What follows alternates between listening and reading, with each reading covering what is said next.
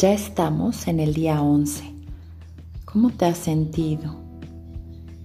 Para este momento ya sabrás bien cuál es mi perspectiva sobre el autocuidado. Así es, mi camino a través de reencontrarme me llevó a descubrir que cuidarme no requiere de momentos especiales, sino de constantemente estar realmente en mí, en la forma en que me hablo, en la velocidad con la que llevo mi vida en cuidar lo que me dejo recibir de la vida y las personas, las cosas que me rodean, en habitarme, ahí muy dentro en donde está mi sabiduría interna. Esos son mis momentos de autocuidado y trato de que duren a lo largo de mis días. Ahí en donde la voz es tan tenue que necesito poner verdadera atención en escucharla, dejando fuera el ruido externo que me dice lo que debería hacer pero sobre todo en el ruido interno de mi culpa, mi crítica, mi autojuicio y mi autoexigencia. Tratar de acallarlas diariamente con mi presencia para escuchar a mi verdadero yo. Quiero contarte que ese lugar al que me he llevado no tiene nada que ver con iluminación. No me he visto de blanco, no me he convertido en vegana, no paso mi día a día en meditación y mi maternidad no es un capítulo de una serie de Netflix romántica. Soy un ser humano normal que tiene sus conflictos internos, que me dejo envolver muchas veces por mi mente, que me desespero también con mis hijas, pero con el pequeño recordatorio diario de fomentar mi bienestar desde dentro de mí. Solo eso, sin más. Ese es mi reto de autocuidado.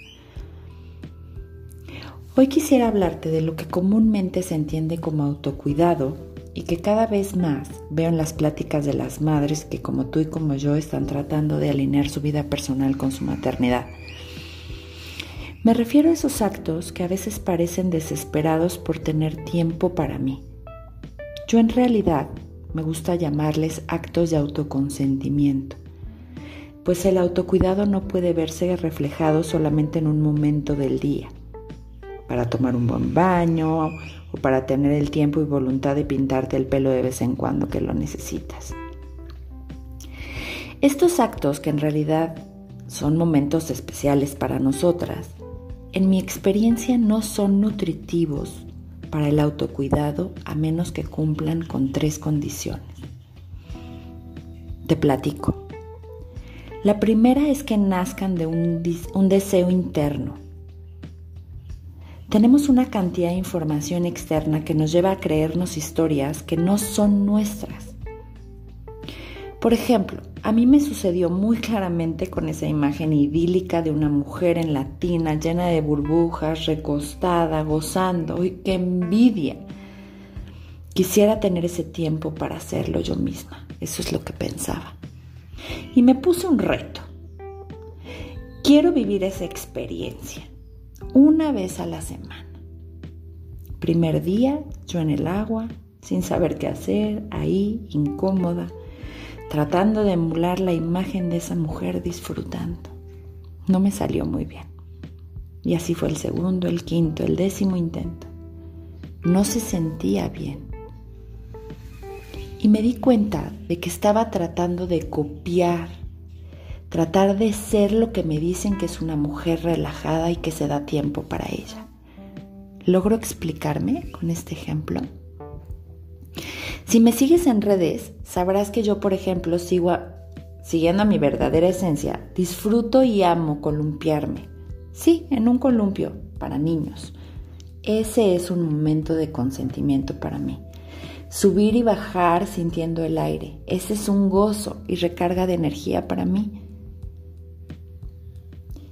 Yo no puedo tratar de ser lo que me dicen.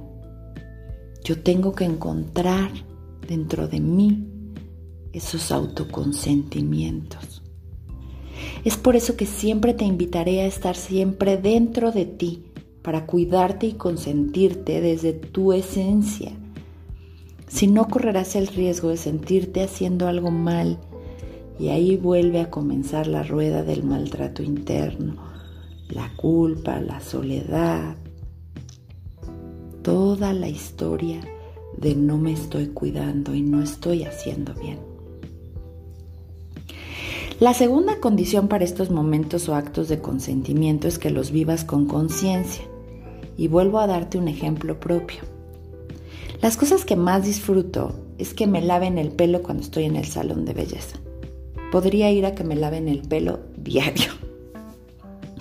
Sin embargo, al estar observándome en este camino, me di cuenta de que una gran cantidad de las veces que lo hacía, en ese momento mágico de sensaciones, yo realmente estaba leyendo la revista que me daba eh, mi estilista.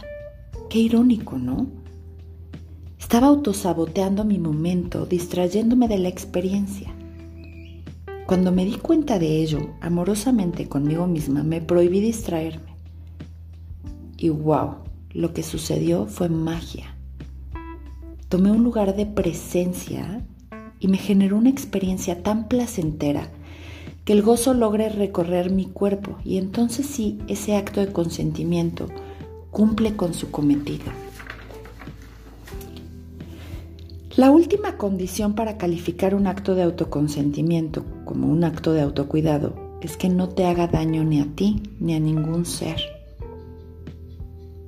Pensemos nuevamente en aquello de lo que ya habíamos hablado en un audio pasado. Me consiento yendo a tomar un café con mi mejor amiga. Sí es un auto de consentimiento. Pero entonces la plática se torna a hablar de cómo otra mujer no hace bien tal cosa o de cómo creemos que se está equivocando en su forma de actuar o en su forma de vestir.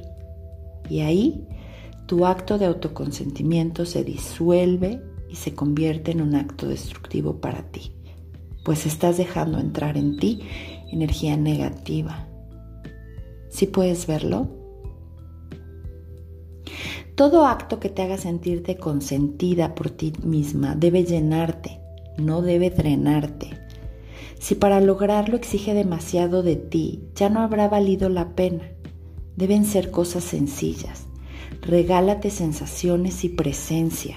Si vas a caminar y a dar un paseo, regálate esa experiencia. Siente tu cuerpo, huele el aire, siente el piso, observa el movimiento de tus manos. Vas a ir a ponerte una mascarilla, siente los cambios de temperatura en tu piel, elige con conciencia qué pones en tu cuerpo, qué ingredientes tiene, a qué huelen, te son benéficos. O decidiste consentirte con un postre. Elige aquel que su sabor te haga recordar tu infancia, el que te haga salivar y que al terminar te haga sentir ligera, no pesada y con sensación de inflamación. Reconoce qué realmente disfrutas desde ti, desde lo más profundo. Y solo así esos actos nutrirán tu autocuidado. Y recuerda que nada es perfecto.